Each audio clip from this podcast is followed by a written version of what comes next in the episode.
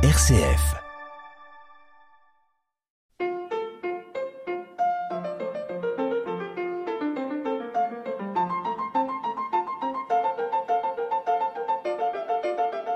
Bonjour à toutes et à tous. Nous poursuivons aujourd'hui notre lecture du livre des actes des apôtres. Nous avions lu à l'occasion d'une première émission euh, acte 1 avec le récit de, de, l'ascension. Et l'idée était donc de suivre quelques passages importants, quelques passages clés du livre des actes concernant euh, l'esprit. Nous avons vu déjà à l'occasion de cette première émission que l'esprit avait une place extrêmement euh, importante dans le livre des, des actes ça se comprend parfaitement puisque hum, nous allons avoir dans euh, Luc, hein, qui on pourrait dire euh, euh, Luc est séparé en deux, l'évangile de Luc et le livre des actes, nous avons vu que dans la première partie, donc Luc, c'est Jésus qui est vraiment au cœur du, récit, c'est lui qui, qui, qui, agit, et puis avec son départ au moment de, de l'ascension, et nous allons voir aujourd'hui au moment du récit de Pentecôte, après son départ, c'est les, finalement l'esprit qui va prendre la, relève. Alors quand je dis l'esprit, c'est les, disciples qui vont agir, mais l'esprit va leur donner euh, d'agir. On va voir que l'esprit a une place extrêmement euh, importante dans, dans, le livre des actes, avec plusieurs euh, plusieurs éléments qui, qui vont permettre aux disciples de remplir leur fonction, leur fonction essentiellement de, de témoin. L'élément peut-être le plus important étant que les disciples vont aller témoigner auprès des nations. C'est une thématique qui est euh, très prenante pour, Luc et puis pour Acte. Hein. Nous avions déjà euh, cela avec euh, le cantique de Siméon dans l'évangile de Luc, avec la première prédication de Jésus à Capharnaüm, hein, où, où, le cœur, ça va être que son témoignage doit être porté pour le peuple d'Israël, mais pas seulement, qu'il doit aller au-delà des frontières d'Israël pour être propagé au, au sein de toutes les nations. Et cette thématique va être prise dans l'ensemble de, de, actes. Et euh, nous avions vu au moment de, de, de l'ascension que Jésus leur dit, je vais vous donner un esprit et que justement cet esprit va vous donner de témoigner auprès euh, de toutes les nations, les nations euh, étrangères au peuple d'Israël. Pour aujourd'hui, donc, nous allons faire la lecture d'un deuxième passage. Hein, nous serons dans toujours dans Acte, Acte 2, c'est le récit de Pentecôte, et les versets, je vais vous lire les versets 1 à 12. Quand le jour de la Pentecôte arriva, ils se trouvaient réunis tous ensemble. Tout à coup, il eut un bruit qui venait du ciel, comme le souffle d'un violent coup de vent. La maison où ils se tenaient en fut toute remplie. Alors leur apparurent comme des langues de feu qui se partageaient, et il s'en posa sur chacun d'eux. Ils furent tous remplis d'Esprit Saint et se mirent à parler d'autres langues comme l'Esprit leur donnait de s'exprimer. Or, à Jérusalem résidaient des Juifs pieux, venus de toutes les nations qui sont sous le ciel. À la rumeur qui se répandait, la foule se rassembla et se trouvait en plein désarroi, car chacun les entendait parler sa propre langue. Déconcertés, émerveillés, ils disaient Tous ces gens qui parlent, ne sont-ils pas des Galiléens? Comment se fait-il que chacun de nous les entende dans sa propre langue maternelle?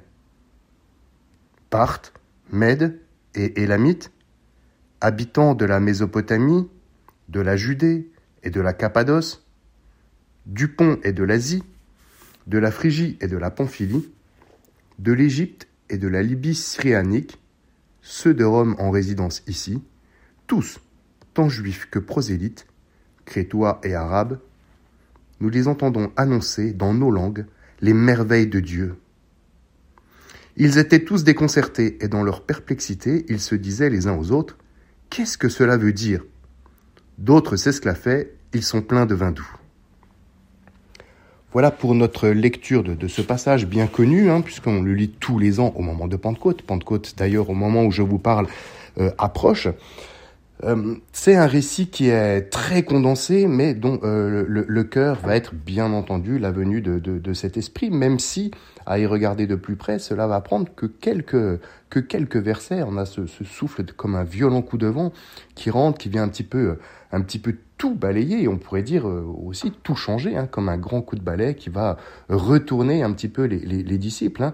Euh, on voit qu'ils sont enfermés et d'un coup, ben, ce, violent coup de vent va, va venir tout ouvrir, on peut dire ouvrir l'habitation dans laquelle ils sont, et puis aussi quelque part ouvrir leur cœur avec cet esprit qui est donné. Alors ça, c'est le tout début du texte.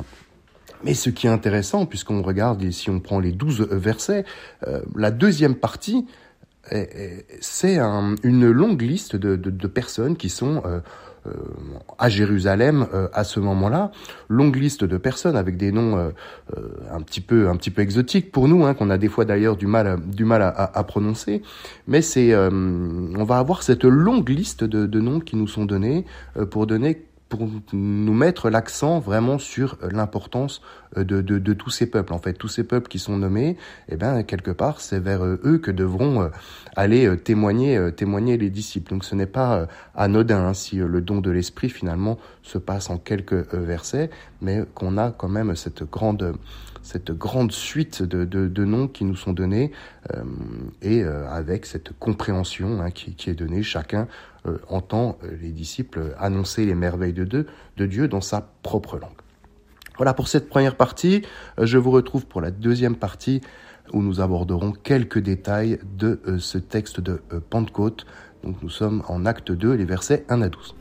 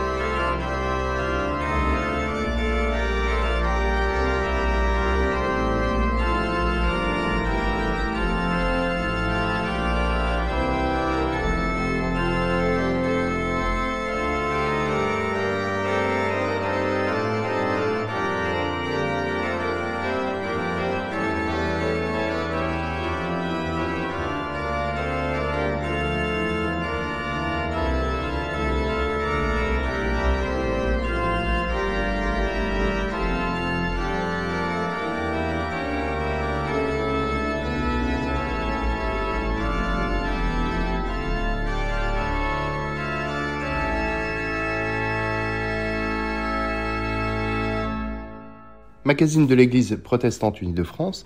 C'est toujours Grégory Franco pour la deuxième partie de cette euh, émission concernant Acte 2 et versets 1 à 12, le récit de, de Pentecôte. Voilà, nous nous sommes laissés sur cette euh, compréhension euh, mutuelle et il y a là quelque chose de, de, de très important et qui va peut-être un petit peu bouleverser certaines représentations mentales qu'on va avoir sur sur ce récit de, de Pentecôte. Hein. C'est concernant ces flammes donc qui vont euh, euh, venir hein, sur les sur les, les, les, disciples qui sont présents dans cette dans cette pièce et euh, dans toutes nos représentations, nous voyons les apôtres avec juste une flamme autour euh, de, la tête, hein, avec ces cercles dorés d'ailleurs dans certaines euh, représentations artistiques ou juste une flamme qui descend. Mais là encore, en étant un petit peu plus pointu, un petit peu plus précis sur le texte, on voit que ces flammes, finalement, ben, à l'origine, elles sont unies et qu'elles vont se séparer, nous précise le texte, elles vont se séparer euh, comme des langues de feu et euh, chacune va se poser euh, sur sur les apôtres. Alors là où ça a de l'importance, c'est de dire que la, la, source est commune. Ce n'est pas chaque flamme individuellement, on pourrait dire qui qui tombe du ciel, mais c'est vraiment collectivement qu'elles tombent et qu'elles vont se séparer pour venir sur les disciples, comme si finalement on avait cette symbolique d'un retour d'un retour à, à l'unité, à la compréhension, euh, compréhension mutuelle. Donc dans ce passage, euh, l'esprit vraiment pour aider à la compréhension euh, mutuelle. Et on voit d'ores et déjà que l'esprit qui est envoyé sur les apôtres va permettre aux disciples de remplir leur fonction de témoin. Donc dans ce récit, c'est vraiment un moyen qui va leur être donné, un outil qui va leur être donné quelque part pour pour pouvoir aller témoigner euh, de l'évangile euh, auprès, euh, auprès de tout un chacun. Très souvent aussi, quand on parle comme ça du, don de, parole, hein, du don de, langue, de, quelque part même de, charisme, hein, comme on va le retrouver dans, dans un Corinthien, il faut bien préciser qu'ici il ne s'agit pas de, de parler une langue de Dieu ou de parler une autre langue, mais plutôt de parler et que les autres vraiment nous, nous, nous comprennent. Hein. On voit tout le parallèle qui est fait avec euh, l'histoire de la tour de Babel, mais ici avec une réparation, donc d'un point de vue, on pourrait dire d'un point de vue de, de, voilà, de compréhension mutuelle qui vient de Dieu à destination de nous, êtres humains, et non ce qu'on avait au moment de, la tour de Babel, hein, dans, dans, le Premier Testament, où euh, c'est l'être humain qui se ligue pour essayer de, monter, euh, de monter vers Dieu. Ils vont être séparés euh, avec les langues, et ici, on voit qu'il y a plein de langues, mais qu'il y a quand même une, une compréhension. Donc ce n'est pas la diversité dans ce, de langues dans ce récit qui fait le, comment dire, qui fait obstacle. Hein, c'est, les gens peuvent avoir plein de langues, mais on voit qu'il y a quelque chose de plus grand qui peut unir, et c'est quelque chose de plus grand, ben c'est, c'est l'esprit on, avait vu que chaque peuple hein, était euh, était nommé. Hein. ce qu'on peut dire, c'est quoi? Au moment des grandes fêtes, hein, que ce soit euh, euh Pâques, un euh, que ce soit les, les, voilà Shavuot, Pentecôte. au moment des grandes fêtes, beaucoup de Juifs de diaspora montaient à, à, Jérusalem pour voilà pour participer aux, aux diverses aux diverses fêtes. Donc c'est cohérent qu'il y ait un grand nombre de, de, de langues, hein, puis de personnes venues des quatre coins un petit peu de, du bassin méditerranéen, de, méditerranéen, de, de l'empire, de l'empire romain. Et là où c'est intéressant, c'est que euh, voyant cet événement, bah, les personnes, quand ils vont repartir, quand ils vont quitter euh, Jérusalem, ils vont porter un élément de témoignage.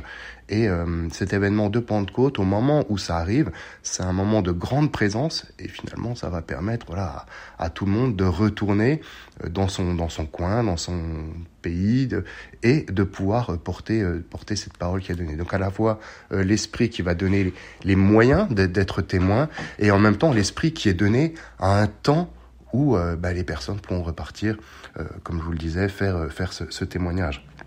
C'est là aussi un, un élément euh, très important. Hein. On voit au début du texte qu'ils sont euh, enfermés, hein, que les apôtres sont enfermés dans cette dans cette pièce. Et tout de suite après, hein, dès euh, dès le verset 13, il y a ce discours de, de Pierre qui va être le premier discours de, de sortie. Hein. Les apôtres avaient peur du témoignage, ils n'avaient pas les moyens, ils n'avaient pas les outils.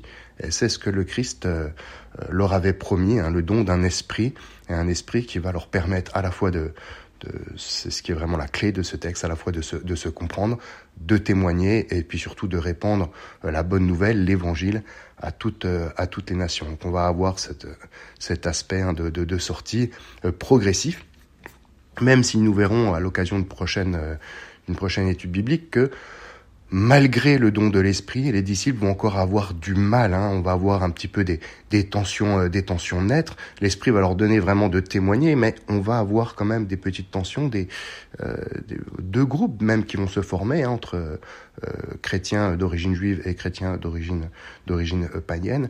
Donc même avec le don de l'esprit, on voit la difficulté, hein, difficulté d'ailleurs qui dans nos témoignages chrétiens peuvent être la nôtre encore encore à ce jour. Voilà pour cette pour ce chapitre 2 euh, donc du livre des actes, toujours en lien avec, euh, avec l'Esprit Saint. Nous nous retrouvons pour une prochaine émission et nous serons cette fois-ci dans euh, acte 7 avec grand discours, grand discours d'Étienne en acte 7. Je vous souhaite une bonne journée à toutes et à tous. À bientôt. Au revoir.